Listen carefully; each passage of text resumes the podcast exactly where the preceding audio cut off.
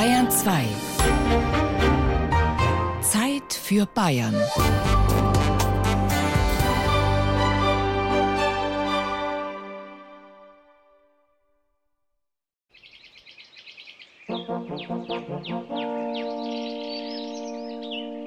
Das Wichtigste für einen Wanderer ist viel Ruhe, dazu eine deftige Brotzeit und vor allem gute Wege. Doch Wanderer sind nicht allein unterwegs in Feld und Flur. Da arbeiten die Waldbauern mit ihren Maschinen und Traktoren, und über kurz oder lang wird so mancher Wanderweg fahrbar gemacht, verschwindet unter Asphalt oder Schotter. Manchmal wird die Stille auch zerrissen durch das Surren von Akkuschraubern, das Knacken von Astscheren oder vom Türenklappern des weißen Transporters mit dem Goldsteig-Logo. Dann sind Wegmarkierer am Werk wie Michael Körner. Unser Service- und Wandermobil und da ist alles Werkzeug drin, das wir so benötigen, um die Wegweiser und die ganzen Wandereinrichtungen warten zu können. Ja. Der schlichte Wanderurlaub steht wieder hoch im Kurs. Nicht nur die Generation 50 plus, auch die 20- und 30-Jährigen sind in Deutschlands Wanderrevieren unterwegs. Es sind die alten Wanderwege, die gegangen werden. Sie heißen Bayerweg, Pandurensteig, Burgenweg, Fränkischer Gebirgsweg oder Keltenerlebnisweg. Und es entstanden neue Wanderstrecken. In Ostbayern der Goldsteig und in Franken der Steigerwald Panoramaweg. Wir haben natürlich von alter Tradition her zigtausend Wanderkilometer in der Region, aber es nützt ja nichts. Wir können ja nicht sagen, kommt nach Ostbayern, kommt in den Oberpfalz und den Bayerischen Wald. Bei uns könnt ihr toll wandern. Man braucht eine Begrifflichkeit. Wir müssen kommunizieren über eine Marke. Die Marke heißt Goldsteig. Dieser Weg beginnt in Marktredwitz im Oberpfälzer Wald und endet nach 660 Kilometern in Passau. Michael Körner, Wegemanager vom Tourismusverband Ostbayern, und Kurt Heinold, Wegepate, treffen sich am Marktredwitzer Haus. Das Unterkunftsgebäude des Fichtelgebirgsvereins liegt auf einsamer Höhe, am Nordabhang des Steinwaldes. Von hier aus geht der Blick weit ins Land, über eine Senke hinweg bis zu den Bergen des Fichtelgebirges. Südlich von Marktredwitz, zwischen Poppenreuth und Friedenfels, endet die Straße an einem Parkplatz. Dort beginnt der Goldsteig und mit ihm die Arbeit von Michael Körner und Kurt Heinold. Da wir natürlich wissen, dass die Frequenz des Wanderers steigt, umso besser die Markierung ist und die Beschilderung, müssen wir darauf achten, dass wir auch alles draußen immer ordentlich vor Ort angebracht haben. Und in unserem Fahrzeug, in unserem Wartungsmobil haben wir also hier mal die Pfähle, unsere Lärchenpfähle, die ich hier im Auto gelagert habe, aus denen unsere Wegweiser bestehen. Und wenn Sie jetzt mal Lust haben, dann können wir da herschauen, dann zeige ich Ihnen ein paar Sachen.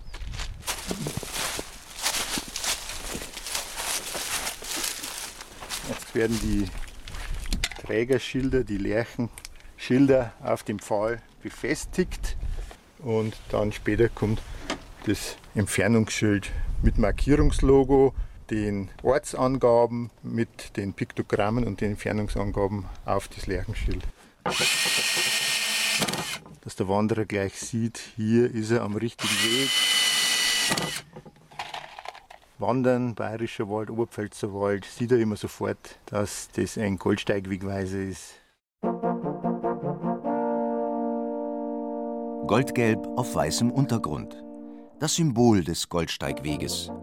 Er gehört seit August 2007 zu den Qualitätswegen Wanderbares Deutschland, ist einer der schönsten und zugleich der längste.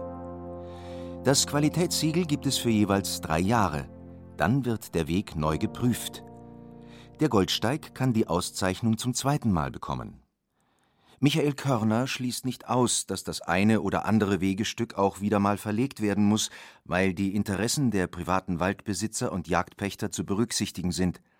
Es sei aber wichtig, ein gutes Miteinander zu pflegen und Kompromisse zu finden. Das Goldsteig-Logo begleitet die Wanderer. So sind sie auf der gesamten Strecke sicher und können sich eigentlich nicht verlaufen.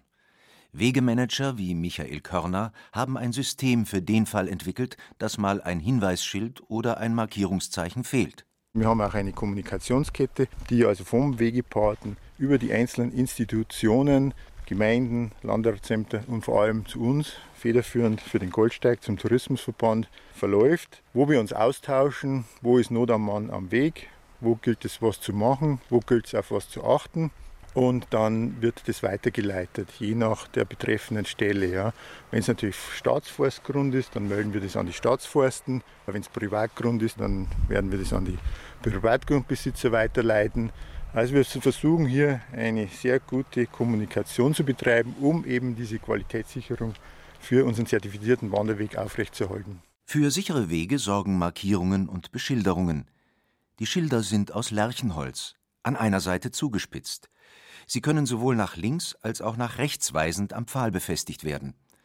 Darauf wird nun der Entfernungshinweis aus witterungsbeständigem Aluminiummaterial geschraubt. Es soll immer das Markierungslogo beinhalten, dann die Ortsangaben, das Nahziel, das mittlere und das weit entfernteste Ziel. Daneben kommen dann die touristischen Informationen, ob eine Einkehr möglich ist, Übernachtungsmöglichkeit, ein Wanderparkplatz, ein Gipfel am Weg liegt eine Bushaltestelle öffentlicher Nahverkehr. Und im Anschluss auf der rechten Seite des Schildes befindet sich dann immer die Kilometerangabe, wie weit der Wanderer bis zu seinem nächsten naheliegendsten Ziel noch wandern muss. Die nutzerfreundliche Markierung. Das ist ein Punkt der insgesamt 23 Wahl- und neun Kernkriterien des Deutschen Wanderverbandes, die ein Wanderweg erfüllen muss, um das begehrte Qualitätssiegel zu erhalten. Den nächsten Punkt gibt es für den richtigen Standort des Wegweisers. Wegemanager Michael Körner hat ihn gefunden. Genau dort will er jetzt den Pfahl aufstellen. Währenddessen ich den Erdübel eindrehe, hat der Kollege den Wegweiser praktisch vormontiert, um dann anschließend einzusetzen. Kurt, magst du mal schnell noch einen Eimer Split aus dem Auto holen? Man merkt es dann schon, wenn der Dübel beginnt zu greifen, und es dauert ein bisschen, bis er dann ganz drin ist. Aber das sitzt. Magst du mal schauen, ob er gerade steht? Der steht nicht gerade, aber du hast. Ja, dann darf man noch verkeilen. Halt mal. Da haben wir natürlich Split. Und somit wird es aufgefüllt und dann kommt nochmal die letzte Fixierschraube rein und dann steht er fest. Mindestens 30 Jahre hält das Lärchenholz. Wenn ein Wanderweg zertifiziert wird, muss er bestimmte Kriterien erfüllen. Das Wichtigste ist mal die Wegebeschaffenheit. Eines der Kernkriterien.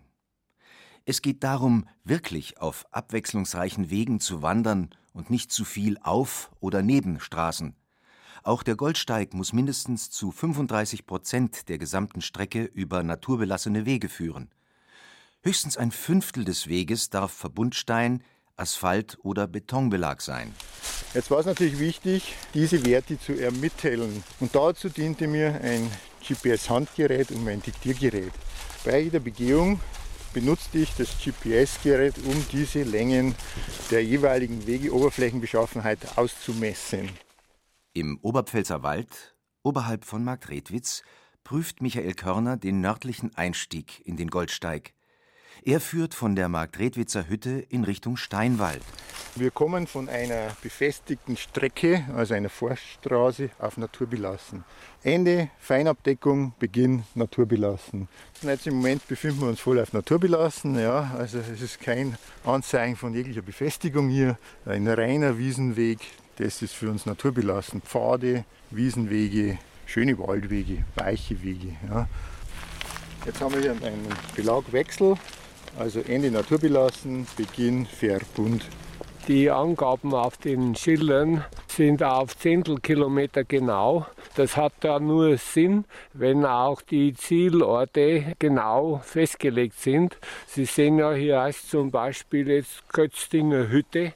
Kötzting allein wäre ja viel zu großräumig. Kötzdinger Hütte, dagegen ist eine präzise Angabe. Mehr als 100 Meter Spielraum haben wir nicht drin. Der Herr Körner hat es schon so genau gemacht mit seinem GPS-Gerät. Kurt Heinold, Sie sehen ja Wandern, Markieren und Goldsteig, halt jung und fit. Der Kurt hatte jetzt vor ein paar Wochen erst seinen 80. Geburtstag. Er ist unser fittester, aktivster Wegepate ja, und auch treuester. Mit ihm haben wir natürlich eine wertvolle Hilfe und Stütze. Ich komme ja vom Oberpfälzer Waldverein und wir arbeiten da mit dem Tourismusverband sehr gut zusammen. Das war schon bei der Routenfindung und dann auch weiter äh, natürlich jetzt bei der Beschilderung und ich kümmere mich um die Markierung. Ich betreue 166 Kilometer vom Weißenstein bis nach Waldmünchen. Das bin ich aber nicht alleine, da sind schon andere Mitarbeiter dabei. Aber ich kenne mich also auf den 166 Kilometern genau aus. Und mindestens ein Drittel habe ich für heuer schon absolviert und der Rest kommt noch dran. Ohne freiwillige Helfer wie Kurt Heinold geht es nicht. Ihre Leistung wird allerdings selten in der Öffentlichkeit erwähnt. Sie tun ihren wichtigen Dienst in aller Stille. Der Goldsteig ist einer von 57 Qualitätswegen in Deutschland, die insgesamt 7000 Kilometer umfassen. Wer läuft die Wege ab, überprüft, ob sie den Kriterien des Deutschen Wanderverbandes standhalten. Auf dem Goldsteig sind es 60 Wegepaten, die ihren Streckenabschnitt regelmäßig kontrollieren. Es sind schon vorwiegend rüstige Rentner, die wir dafür interessieren können, aber es gibt auch jüngere, die man gewinnen kann. Also vorwiegend sind es Ältere halt, die ihren Beruf an Nagel hängen und jetzt aber meinen, sie müssen noch irgendwas machen und das ist ja auch eine schöne Beschäftigung. Sie kommen an die frische Luft, sind in der Natur draußen. Das tut im Grunde genommen gut, wenn man die körperlichen Eigenschaften hat und es dient dann der Erhaltung. Das Problem in der heutigen Zeit ist, dass alle Berufstätigen natürlich in ihrem Alltagsstress leben und dass der Wanderer und auch der Erholungssuchende heute am besten bedient ist, wenn er Rezepte zur Verfügung gestellt kriegt. Er muss sich nicht lange mit Kartenlesen beschäftigen. Er kriegt einen Leitfaden gereicht, wo er weiß, ich kann hier einsteigen und kann bedenkenlos äh, im Wesentlichen darauf loslaufen und bin sicher geführt. Diesen Anspruch sollen die Qualitätswege Wanderbares Deutschland erfüllen. Die regionalen Helfer sind geschult und kompetent. Die Wanderer treffen auf Orientierungs- und Entscheidungshilfen dort, wo sie wichtig sind. Sie können die Routen von zu Hause über das Internet planen und sich später vor Ort an Markierungen und Informationstafeln der Wanderwege mit Prädikat orientieren. Wenn die Markierung und die Beschilderung gut sind, hat der Wanderer wieder Zeit für die Kultur, für die Natur. Er ist sicher geführt. Er kann sich darauf verlassen, auf geprüfte Qualität. Und das ist der wesentliche Punkt für die Erholungssuchenden, die entspannt eine Wanderung erleben möchten. Dieser Weg erlebt goldene Zeiten. Auf zwei Trassen, einer Nord- und einer Südroute, erstreckt er sich von Marktredwitz bis Passau. Von einfachen bis zu sportlichen Strecken können die Wanderer die einmalige Vielfalt des bayerischen Waldes, seine abwechslungsreiche Natur erleben.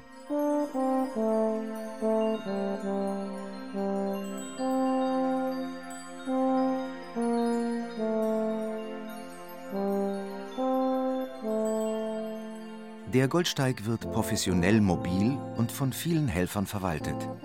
Er ist anerkannt bei Waldbauern, Bürgermeistern und Gastwirten. Dagegen wird der Steigerwald-Panoramaweg wohl noch etwas Zeit brauchen, um sich zu etablieren. Er ist relativ neu in einer Region mit vielen bestehenden Rund- und Weinwegen. Seit 2009 besitzt er das Qualitätssiegel des Deutschen Wanderverbandes. Mit diesem Logo, einem dunkelgrünen geschwungenen W auf dem hellgrün gezeichneten Umriss einer Deutschlandkarte, schmücken sich in Franken neun Wege. Der Steigerwald-Panoramaweg verläuft auf der Bergkante zwischen Bamberg und Bad Windsheim. Der Wanderer entscheidet, wo er den Einstieg in den 160 Kilometer langen Steigerwald-Panoramaweg wählt: auf dem Michelsberg in Bamberg oder eben in Bad Windsheim. Die fränkische Bierbraukunst mischt sich mit der fränkischen Weinkultur. Neben gemütlichen Bauernwirtschaften mit herzhafter Brotzeit gibt es Weine aus eigenem Anbau oder Biere aus den Dorfbrauereien.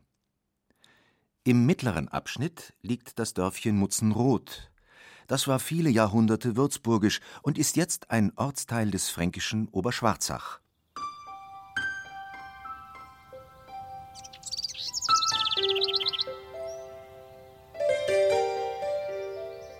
Der heimische Sandstein, aus dem fast alle Gebäude erbaut wurden, liefert die unverwechselbare Kulisse.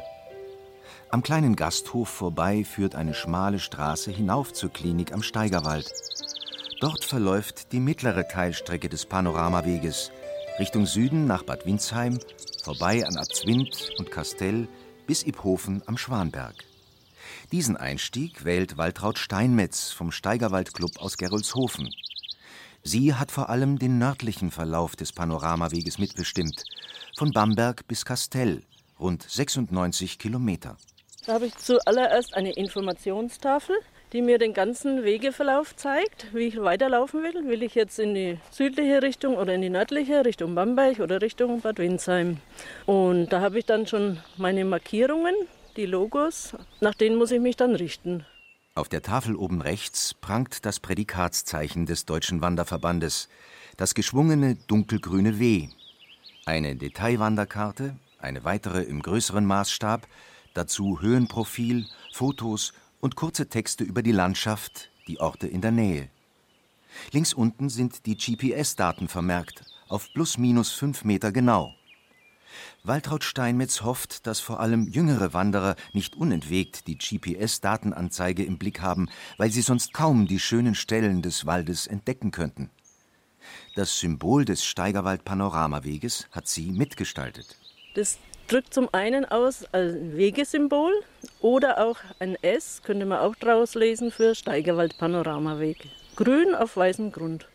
An einem Baum, genau gegenüber, ist eine kleinere Tafel befestigt. Da haben die Gerolzhöfer Gastwirte ihre Adresse und Telefonnummer angegeben für Wanderer, die jetzt hier müde sind, hier ankommen und möchten gerne jetzt mal übernachten. Die rufen dort an, lassen sich abholen und am anderen Tag nach dem Frühstück, wenn sie möchten, wieder bringen. Oder sie machen mal einen Ruhetag in Gerolzhofen im Schwimmbad und schauen sich die Sehenswürdigkeiten an in Gerolzhofen. Wir laufen jetzt weiter Richtung Stolberg. Schon nach wenigen Metern bleibt Waltraud Steinmetz plötzlich stehen. Der Weg scheint sich zu gabeln. Halb rechts führt ein neuer Trampelpfad hinunter nach Mutzenroth, während der Panoramaweg nach links abbiegt. Die Streckenbetreuerin entscheidet, hier muss ein Markierungszeichen her.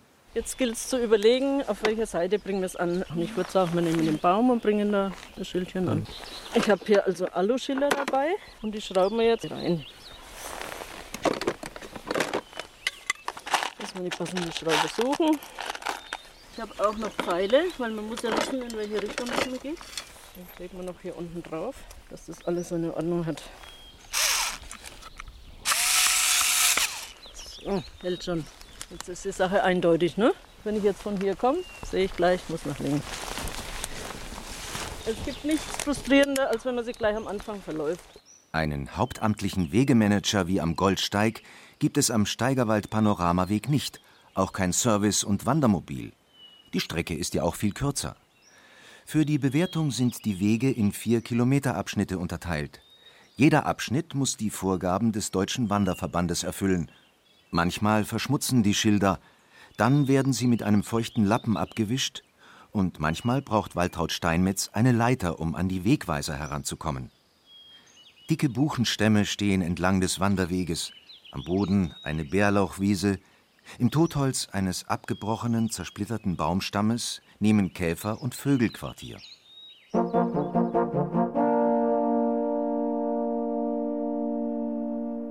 Eine weitere Abwechslung in der Landschaft bietet die Stollburg an der Steigerwaldkante. Sie war im 12. Jahrhundert ein Wohn- und Wehrbau. Von hier lässt sich noch heute das Tal gut überblicken, reicht die Sicht bis in die Mainebene. Von der Hauptburg künden aufragende Reste. Neueren Erkenntnissen zufolge könnte hier, wahrscheinlich im Jahre 1169, Walter von der Vogelweide, der Minnesänger des Mittelalters, geboren worden sein. Am Waldrand führen Holzstufen den halben Berg hinunter zu einem beliebten Ausflugslokal. Der Spezialausschank der weltbekannten Lage Handtaler Stollberg des staatlichen Würzburger Weingutes bietet sich für eine Brotzeit an. Der Wirt hat alle Hände voll zu tun. Es sind sehr viele Wanderer unterwegs. Ob es ein Steigerwaldwanderer ist oder also ein Esswanderer, sage ich mal, das weiß ich natürlich nicht, aber drüben laufen ziemlich viele Leute. Statt sehr viel Nürnberg, Erlangen, jetzt kommt da Bamberg nachher, aber weniger nachher von Frankfurt und Würzburg, aber die haben hier ihren Wein näher als Handal, aber es sind auch natürlich auch Schweinfurter und, und Würzburger da. Das Lokal am Weinhang auf der halben Höhe des Stollberges haben sich ein paar Wanderer zum Ziel gewählt. Ihre Autos haben sie am gegenüberliegenden Berg geparkt, auf dem Hörnle. Dort, wo die Kapelle der 14 Nothelfer steht. Sie ist in Zeltdachform erbaut. Von dem Plateau, wo der Wind geht, bieten sich weite Ausblicke ins westliche und zentrale Unterfranken. Da oben ist die 14 Nothelferkapellen, das wissen wir. Und dass es einen guten Tropfen da gibt, das wissen wir auch. Wir drehen heute eine kleine Runde und dringen shoppen. Ja, wir müssen ja bis Bamberg wieder zurückfahren. Ne? Und die Gegend anschauen. Schauen Sie mal, da sehen Sie das Kernkraftwerk. Ne? Ne, Schweinfurt, Kastell Schwanerberg ist gut. Naja, das ist ja Steigerwald, tiefster Steigerwald. Ne? Eberach ist eigentlich die Hochburg vom Steigerwald, also bekannt. Ne? Die Gruppe zieht weiter auf dem Steigerwald-Panoramaweg durch kühle Wälder, an duftenden Wiesen vorbei, hin zum Weinbergslokal.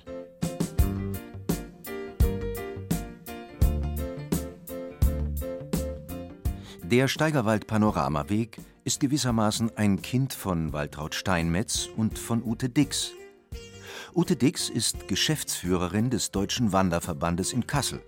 Seit 2001 leitet sie die Organisation mit etwa 600.000 Mitgliedern. Ute Dix studierte Geographie, ist Reiseverkehrsfrau und viel unterwegs. Sie weiß nicht nur, dass Wandern wieder in ist, sondern auch, dass die Ansprüche an Weg, Kleidung oder attraktiven Zielen gestiegen sind. Mit ihren Mitarbeitern und dem Deutschen Tourismusverband hat sie das Siegel Qualitätsweg Wanderbares Deutschland entwickelt. Und das in einer Zeit, da schöne Pfade, kleine Wege zerstört oder vergessen wurden und andere Sportarten das Wandern verdrängten. Mehr Aufmerksamkeit durch eine Qualitätsmarke, den Tourismus stärken und damit die Einnahmen für die Gemeinden sichern, das ist die Zielsetzung. Ute Dix legte Kern- und Wahlkriterien fest, die ein abwechslungsreiches Wandererlebnis garantieren sollen. Der Antrag kommt im Grunde genommen immer aus der Region selber. Wenn es aus Werbewirksamkeit einfach für die Region besser ist, dass man einen Qualitätsweg hat, dann melden sich schon die Touristiker bei uns und sagen, wir möchten gerne sowas anstreben. Die Region vertreten auch lokale Wandervereine und der Steigerwaldclub. Darin ist Waltraud Steinmetz engagiert. Die Gerolzhofenerin durchwandert ihre Heimat immer wieder. Ute Dix, die Geschäftsführerin des Deutschen Wanderverbandes, und Waltraud Steinmetz erzählen, wie der Qualitätsweg durch den Steigerwald entstanden ist – von der Idee bis zur Auszeichnung brauchte es vier Jahre. Im Jahr 2005 hat unser Hauptwanderverein gefragt, dass im Steigerwald auch ein Qualitätsweg entstehen soll, wie es überall schon gibt, in anderen Regionen und so weiter, Harz und Bayerischer Wald und so weiter. Und das wollten wir auch gerne haben. Und da hat man uns gefragt, so nebenbei, ob sich manche dazu bereit erklären, eine Schulung mitzumachen vom Deutschen Wanderverband, würden die Wegeerfasser geschult werden. Bei dieser Schulung ist es uns ganz wichtig, dass möglichst schon diejenigen acht bis zehn Leute, die ausgebildet werden, aus den unterschiedlichen Facetten kommen. Dass nicht nur das Ehrenamt dabei ist, dass vielleicht der Forst dabei ist, dass Naturschutz dabei ist, dass Tourismus dabei ist, dass eben halt wirklich schon in dieser kleinen Expertengruppe, die sich zukünftig dann zur Qualifizierung des Weges auf den Weg quasi macht, dass da schon ein großer Dialog stattfindet. Diese werden qualifiziert und dann sind die berechtigt, die Daten zu erheben. Waltraud Steinmetz darf sich nun hauptverantwortliche Wegequalifiziererin nennen. Sie nahm an einer weiteren Schulung zur Wanderführerin teil und weiß über Pflanzen, Wetterkunde und Erste Hilfe Bescheid. Das Ehrenamt erfordert viel Zeit, eine gute Kondition und einen geübten Blick. Waltraud Steinmetz erkennt sofort, wo es Punkteabzüge geben könnte und wo ausgebessert werden muss, denn für Ute Dix vom Deutschen Wanderverband zählt am Ende die erreichte Punktezahl. Das geht ja dann nach einem Punktesystem. Und wenn wir die Punktzahl pro vier Kilometer Abschnitt von elf Punkten, insgesamt äh, zählen auch Ruhebänke oder Rastplätze und alles das dazu, Gasthäuser. Wenn man das nicht erreicht, unter elf Punkten bleibt, dann ist das also sehr schlecht. Dann muss man nochmal raus und Verbesserungsvorschläge überprüfen. Ne? Also wir sind schon sehr streng, weil wir sind sehr qualitätsbewusst bei unserer Arbeit und wir wissen durchaus, es kann schon mal sein, dass ein Abschnitt nicht ganz so ist. Ein Abschnitt darf auch mal unter diese Punktzahl geraten, aber es darf daraufhin kein weiterer unter dieser Punktzahl folgen. Dann wird es erst EDV-mäßig erfasst. Das hat unser Hauptgeschäftsführer erledigt und er hat dann diese ganzen Fragebogen mit Karten zusammen alles nach Kassel geschickt zur Überprüfung. Und dann kommt eine Kommission und überprüft einzelne Abschnitte.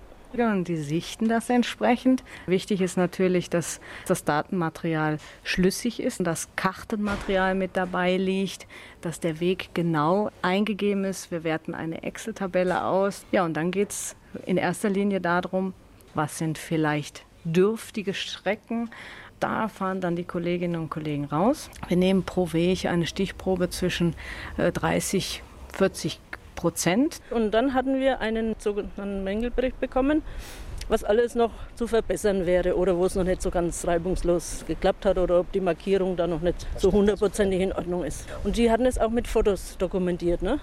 Nachdem alle Unterlagen für das Qualitätssiegel Wanderbares Deutschland beim Deutschen Wanderverband in Kassel eingereicht und geprüft wurden, muss hier und da nachgebessert werden. Erst wenn die Kriterien erfüllt sind, besteht die Chance, das begehrte Siegel zu erhalten. Zum Beispiel hier der Wegweiser zeigt nicht in die richtige Richtung oder da könnte man sich noch verlaufen an dem Knotenpunkt oder hier ist eine Ruhebank, die entspricht nicht den Sicherheitsvorschriften, die Lehne ist defekt oder irgendwelche Sachen eben. Ne? Das mussten wir dann wieder aufarbeiten, wieder draußen rumlaufen, alle Mängel beseitigen und dann müssen wir das wieder fotografieren, erst ausbessern, wieder fotografieren und dann ging es nochmal nach Kassel, um zu dokumentieren, dass wir den Mängelbericht abgearbeitet haben und danach konnten wir unser Zertifikat bekommen. Alle Kriterien für eine Zertifizierung oder für die Ablehnung eines Antrages sollen nachvollziehbar sein. Wir legen sehr viel Wert darauf, dass die Arbeit, die wir machen, schlüssig ist, dass sie ehrlich läuft und dass dann nicht Subjektivität entsprechend so einfließt, dass jemand vielleicht ein Label bekommt, der keines verdient. Wenn die Unterlagen so sind, dass die Zertifizierenden aus der Region zurückkommen und sagen, da ist hervorragend gearbeitet worden, dann bekommt die antragstellende Institution sofort den Bescheid, ihr habt es geschafft, ihr seid bei der nächsten Verleihung dabei. Die Arbeit von Waltraud Steinmetz und ihren ehrenamtlichen Helfern hat sich gelohnt. Im Januar 2009 gab es die Urkunde und das begehrte Siegel. Die Nachricht erhielt sie vom Geschäftsführer des Tourismusverbandes und des Naturparks Steigerwald, Rüdiger Eisen. Ziemlich kurzfristig hat uns der Herr Eisen angerufen. Jetzt hat es geklappt. Wir haben also das erreicht, unsere Punktzahl, und wir bekommen das Siegel. Und das war, ich glaube, innerhalb von, ich kann mich nicht mehr so genau erinnern, innerhalb von 14 Tagen haben sie uns eingeladen nach Stuttgart bei dieser Messe, bei dieser Touristikmesse, wo das überreicht. Nach dem ersehnten Augenblick der öffentlichen Verleihung, im erwähnten Beispiel auf der internationalen Ausstellung für Karawan Motor Touristik der CMT am Stuttgarter Flughafen, ist die Zeit der Prüfungen aber nicht ein für allemal vorbei. Die Regionen müssen sich alle drei Jahre neu für das Qualitätssiegel Wanderbares Deutschland bewerben. Wir waren riesig, erstmal sehr erleichtert nach dieser langen Arbeit und es ist ja doch eine Genugtuung, dass wir es dann endlich geschafft haben und dann konnten wir das Zertifikat und das Siegel in Stuttgart in Empfang nehmen. Das heißt, der Herr Eisen vom Naturpark Steigerwald, der ja federführend war und von uns waren auch einige dabei und dann haben wir es von dem deutschen Wanderpräsidenten, dem Herrn Dr. Rauchfuß, haben wir das überreicht bekommen. Da waren wir sehr stolz dann drauf. Hans-Ulrich Rauchfuß ist der Präsident des Deutschen Wanderverbandes. Die Tourismusverbände verzeichnen steigende Besucherzahlen, seitdem in der Region mit dem Label Wanderbares Deutschland geworben werden darf. Hotels, Restaurants und Weinproduzenten beteiligen sich mit ihren Angeboten. Das Konzept von Ute Dix scheint aufzugehen.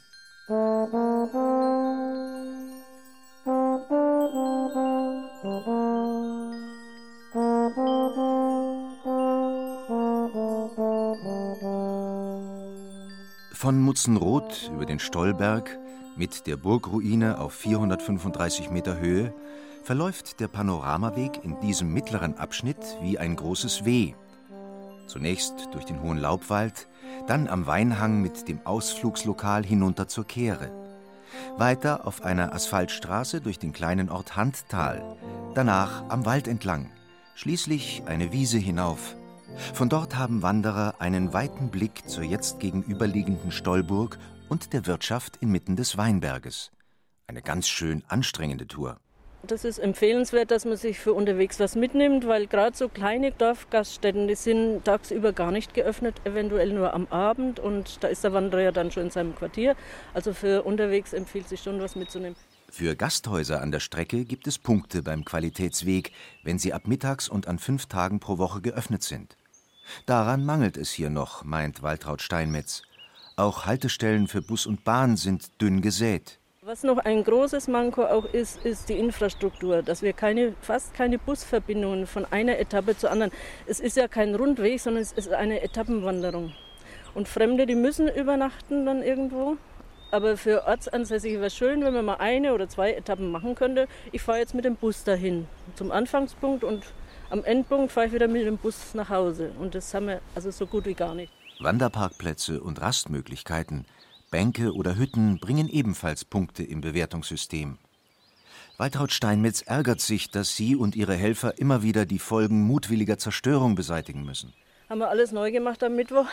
Am Freitag hat mich mein Mann hingefahren, wollte ich mal kontrollieren, ob es noch alles da ist. Ja, die Markierung war noch da, aber die Bank, die Ruhebank, war richtig kaputt gemacht. Mit samster Markierung, die ich hinten drauf angebracht habe. Richtig rausgerissen mit dem Betonfundament also mutwillig wieder zerstört. Und das ist halt das Unschöne. Ne? An einigen Stellen erfüllt der Steigerwald-Panoramaweg die Kriterien eindrucksvolle Aussichten oder natürliche Stille besonders gut. Das ist hier, wo wir jetzt auch gerade gelaufen sind, Stolburg, hat man eine wunderschöne Aussicht in mehreren Richtungen. Das gefällt mir also sehr gut. Eine sehr schöne Stelle ist auch oberhalb Richtung Bamberg, auf dem oberen Weg zwischen Eltmann und Bamberg. Da hat man den Main noch mit im Blick, die Wälder, ist eine Kapelle dabei, also das ist sehr, sehr schön. Und dann noch eine Stelle, die ist also sehr unscheinbar. Das ist im südlichen Bereich. Die äh, Ute-Wälder gab es im Mittelalter, wo die Dorfbevölkerung ihre Schweine in den Wald getrieben hat. Das sind hauptsächlich Eichenwälder.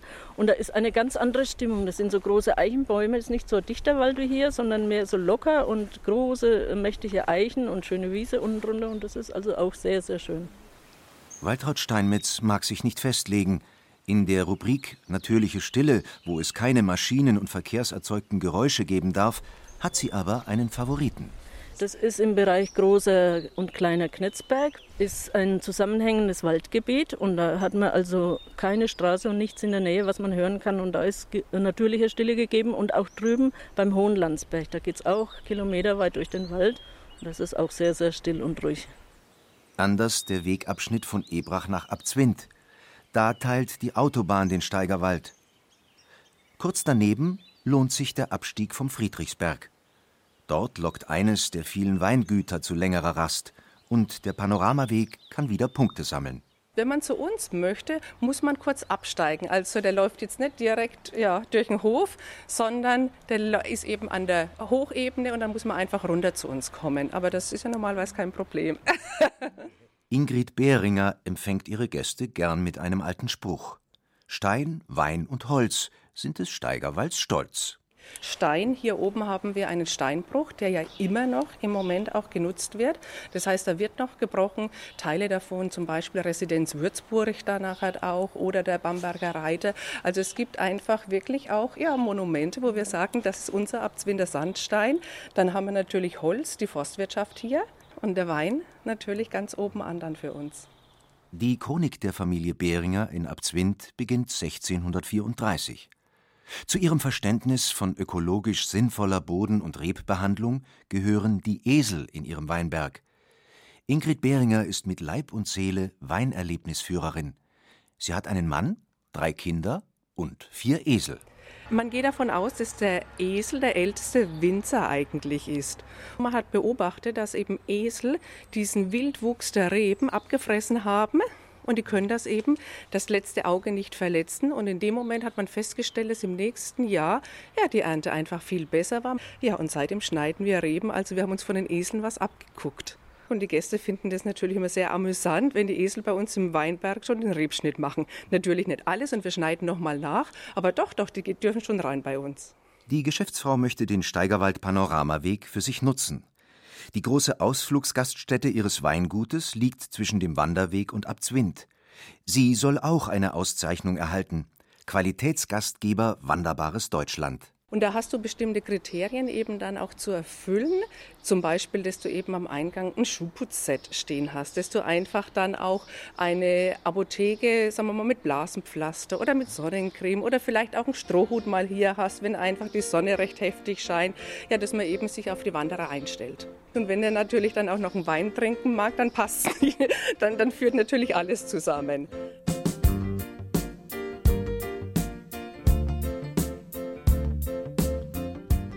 Eines der schönsten Ausflugsziele Frankens und Knotenpunkt vieler Wanderwege ist der 463 Meter hohe Friedrichsberg oberhalb der Weinberge von Abzwind. Altes Kastelsches Land. Auf dem Kamm führt der Steigerwald-Panoramaweg weiter nach Kastell. Unterhalb des Schlossberges lebt die Fürstenfamilie gleichen Namens. Sie zählt zu den ältesten Adelsgeschlechtern in Deutschland. Ich brauche noch einen kleinen Moment. Die Kastellschen Unternehmen sind heute in Besitz von Ferdinand Graf zu Kastell-Kastell. In dem Schloss gleich neben dem fürstlich-kastellschen Domänenamt wohnt der Graf höchstpersönlich. Sein Kontakt zu den Wegemarkierern war kurz. Einmal haben sie mich gefragt, da wollten sie einen Weg irgendwo wirklich parallel zu einem bestehenden Weg, einen anderen bauen. Und dann haben wir gesagt, nee, das nicht, hier ist ein Weg, nehmt doch den und weist hier nicht noch einen aus durch die Bestände. Als Waldbesitzer ist der Graf an einer Verjüngung der Baumbestände interessiert und daran, dass Wild- und Kleintiere ihre Lebensräume behalten. Deswegen sei eben sinnvoll, Wanderwege auszuweisen, die sich auf bewährten Pfaden bewegen. Der Steigerwald ist kein Urwald, sondern der Steigerwald ist so, weil er seit vielen Hunderten von Jahren bewirtschaftet wird. Und die Eigentümer sind die berufenen Naturschützer und die haben dafür gesorgt, dass der Wald so aussieht, wie er heute aussieht und sich in einem Zustand befindet, den viele für schutzwürdig halten. Und wenn man einfach jetzt sagen würde, wir lassen das jetzt alles so, wie es im Moment ist, dann wäre das, glaube ich, eine gute Möglichkeit, um dafür zu sorgen, dass nichts mehr so bleibt, wie es ist. Der Graf weiß um die Katastrophen im Waldbau. Borkenkäfer verursachten große Schäden in den Fichtenbeständen. Aber sie verschonen Buchen, Eichen, Kirschen und andere Bäume. Mit dem Waldumbau verzichtet der Betrieb vielleicht auf kurzfristig maximalen Profit. Doch langfristig hält Graf Castell dies für die bessere Strategie. Wir bemühen uns darum, einen möglichst stabilen, einen möglichst ertragreichen und auch möglichst schönen Wald zu schaffen. Und dafür wollen wir möglichst viele Baumarten auf jedem Standort haben. Und dafür muss man pflanzen, dafür muss man jagen, dazu muss man aber auch wirtschaften dürfen. Im 19. Jahrhundert wurde der traditionelle Mischwald zugunsten der Fichte geopfert. Die wuchs schnell, war als billiges Bauholz gefragt und warf hohe Erträge ab. Die Risiken dieser Monokultur wurden nicht beachtet. Doch die Jagd nach dem schnellen Geld kam die Waldbesitzer teuer zu stehen. Stürme, Schneebrüche und Ungeziefer setzten den Beständen zu. Das heißt, wir müssen wieder andere Baumarten hier pflanzen. Die Eiche, die Buche, die Kirsche, die Linde, ähm, den Speierling, die Elsbeere, Ahorn, viele, die mit unregelmäßigen Niederschlägen und höheren Temperaturen besser zurechtkommen. Und dann müssen wir schauen, wie wir diese Bäume hochkriegen. Meine Verantwortung ist, den folgenden Generationen eine Existenzgrundlage zu, zu schaffen oder zu erhalten.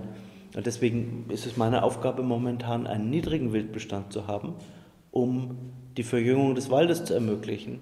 Das ist ein ständiger Konflikt, die Waldbesitzer und die Förster auf der einen Seite und die Hobbyjäger auf der anderen Seite. Ich bin selber Jäger, ich bin selber Hobbyjäger, ich jage sehr gerne, aber ich jage nicht nur zum Vergnügen, sondern äh, meine Familie, meine Mitarbeiter und ich jagen auch, um den Wald der Zukunft zu sichern. Für den Grafen ist der Steigerwald ein Wirtschaftswald, ob ein Qualitätswanderweg hindurchführt oder nicht. Wenn man sagt, ich möchte im Extremfall, ich möchte heute Nachmittag hier spazieren gehen und deswegen ärgere ich mich, dass heute hier Forstleute arbeiten, dann ist das sehr kurzfristig. Wenn ich sage, ich als Unternehmer, ich als Waldbesitzer bin verantwortlich für zukünftige Generationen. Ähm, ich muss viel in Kauf nehmen an Kosten, an Arbeit, an anderen Unannehmlichkeiten, um hier die Weichen für die Zukunft zu stellen. Aber wenn wir das schaffen, hier wieder einen gemischten, standortgerechten Wald hinzubekommen, dann sehe ich hier nur Gewinner.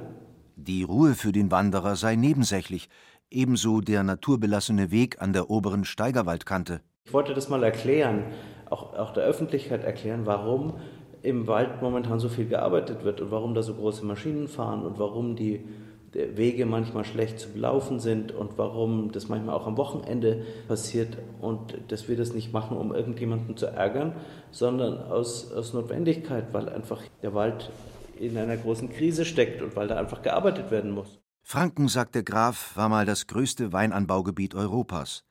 Da sei an Flächen Wein angebaut worden, die man heute als Streuobstwiese oder Wald oder Feld kenne.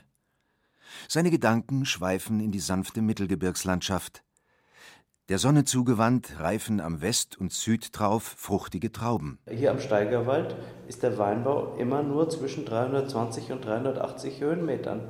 Und Sie haben hier immer, wenn Sie von unten rauf schauen, Sie haben immer unten die offenen Felder und danach die Weinberge und drüber.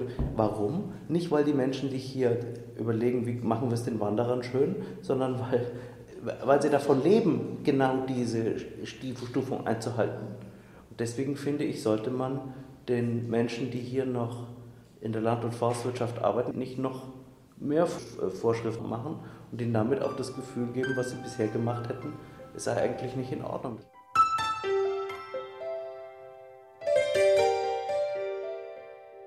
Die Gegend um Kastell bietet schöne Aussichten, vom Schlossberg oder von den Weinbergen.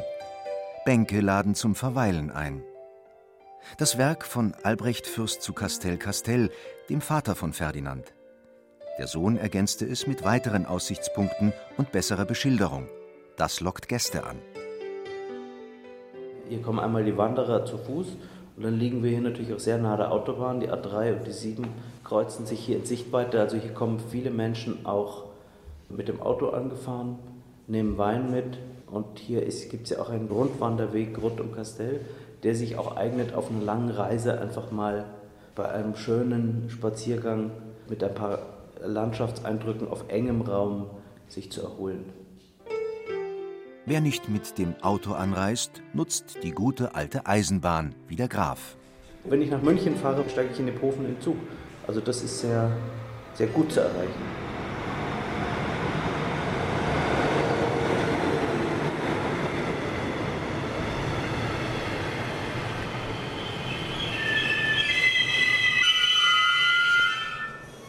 Der Bahnhof in Iphofen wird von der nahegelegenen Gipsfabrik genutzt.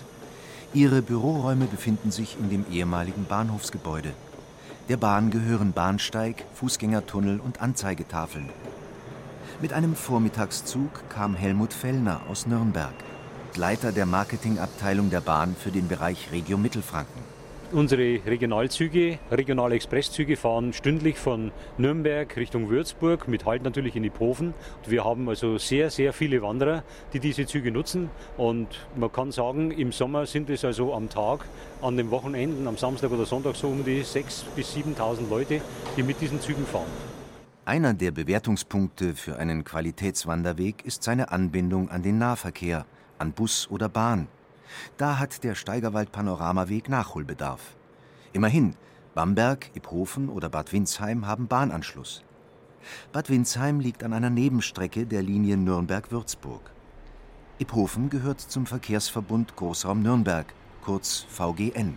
Der Verkehrsverbund Großraum Nürnberg hat über 30 Wanderziele aufgelegt, um die Kunden, unsere Bürger hier in der Umgebung in Nürnberg mit den Wandervorschlägen auszustatten, dass die auch die Bahn nutzen und hinfahren zum Wandern.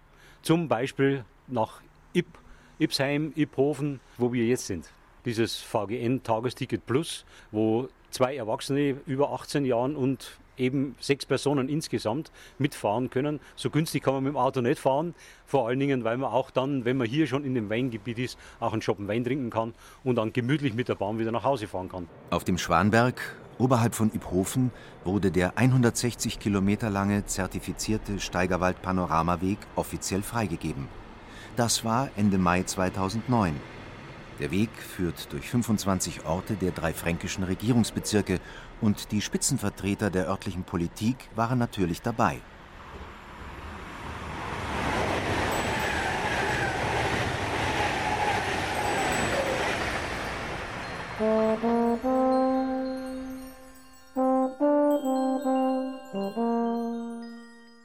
Den Grundstein für das Wandern legten Heimatvereine in der Mitte des 19. Jahrhunderts, wahrscheinlich im Südwesten Deutschlands.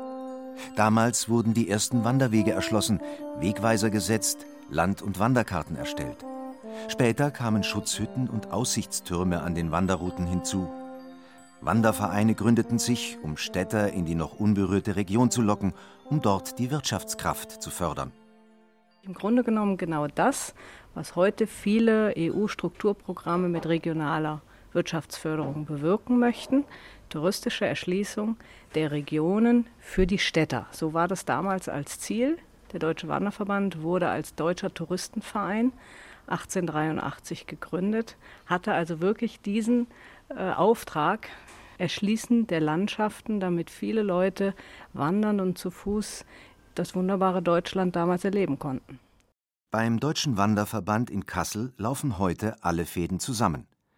Er bildet sozusagen das Dach der regionalen Verbände. Ute Dix, die Geschäftsführerin, brachte 2001 den Gedanken Wanderbares Deutschland ein.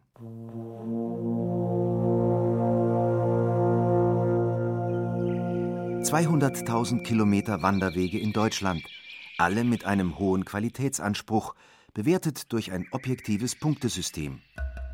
Die Daten ermittelten tausende Helfer, unter ihnen Waltraud Steinmetz, Michael Körner und Kurt Heinold. Alle Fakten werden von Mitarbeitern des Wanderverbandes streng geprüft. Es müssen schöne Wege sein, Wege, die es vielleicht schon lange gibt, und kurze Strecken, die bekannte, längere Wanderstrecken verknüpfen. So sind auch der Steigerwald Panoramaweg und der Goldsteig entstanden, mit objektiven und vergleichbaren Kriterien.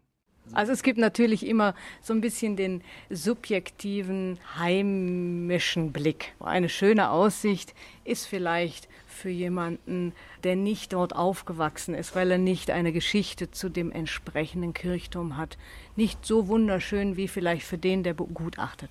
Aber es ist nichtsdestotrotz ganz, ganz wichtig, dass das die Leute vor Ort machen, denn die werden derart geschult, dass sie auch zukünftig die Betreuung der anderen Wanderwege mit ganz anderen Augen betrachten, was natürlich der kompletten Region zugutekommt. Und das ist auch unser Ansatz, den wir wählen beim Qualitätsweg Wanderbares Deutschland. Wir möchten gerne den Leuten einfach Wissen mit auf den Weg geben, was sie dann auch in die Fläche tragen können. Denn letztendlich kommt es der ganzen Region zugute. Steigerwald Panoramaweg ist ähm, noch einer der jüngeren zertifizierten Wege, aber auch ein sehr schöner Weg. Und da ist es vielleicht auch erst im Nachhinein dem jeweiligen Besitzer klar geworden, was heißt denn das eigentlich, wenn ich in die öffentliche Werbung mit meinem Stückchen da gegangen bin und vielleicht ist ihm jetzt im Nachhinein irgendwie doch ein bisschen viel Betrieb auf dem Weg. Ich weiß halt nur, dass der Oberpfälzer Waldverein beispielsweise sehr sorgfältig damals die Strecke ausgesucht hat und dass es dort einfach schon im Vorfeld gute Arbeit gab, dass man die Trasse ja auch nicht explizit neu gezogen hat, sondern einfach wirklich hervorragende Wegstrecken auch ausgesucht hat, um dort einen wunderschönen großen Goldsteig äh, legen zu können. Beim Oberpfälzer Waldverein gab es eine Person, Kurt Heimold, der hat sich halt extrem dafür eingesetzt und hat gesagt, es muss eine große Stimme einfach sein in den Vereinen, die sagen, das möchten wir gerne. Kurt Heinold und Michael Körner rührten die Werbetrommel. Um ihren Weg bekannt zu machen, brauchte es die Medien, die über den Qualitätsweg berichteten, brauchte es Wanderführer und Touristikfachleute. Wir haben also schon sehr viele Möglichkeiten, Und dazu kommt natürlich auch, das sage ich als Deutscher Wanderverband, viele Vereine haben natürlich auch in ihre Vereinsorganisation, wir sind ein Dachverband von 600.000 Mitgliedern, wenn natürlich andere Gruppen eingeladen werden, kommt doch mal zu uns auf den Goldsteig, dann spricht sich das auch im Harzclub rum. Oder eben halt entsprechend auch im Schwarzwaldverein, dass auch in der Ecke vom Oberpfälzer Waldverein wunderschöne Wanderwege vorhanden sind. Der Deutsche Wanderverband hat eine bundesweite Initiative zur Stärkung des Schulwanderns gestartet. Er fordert, Schulwandertage, die tatsächlich raus in die Natur führen, sollen wieder ein fester Bestandteil des Lehrplans werden. Mit dem Wandern sollte früh begonnen werden und vielleicht auch mit dem Werben neuer Wegemarkierer. Es ist ja auch so, dass junge Leute gerne auch mit neuen Medien arbeiten. Da arbeiten wir zusammen mit dem Bundesumweltministerium, dass man einfach Daten auch zukunftsgerecht und zukunftssicher aufbereitet. Und dafür bieten sich natürlich die neuen digitalen Wegeverwaltungssysteme an.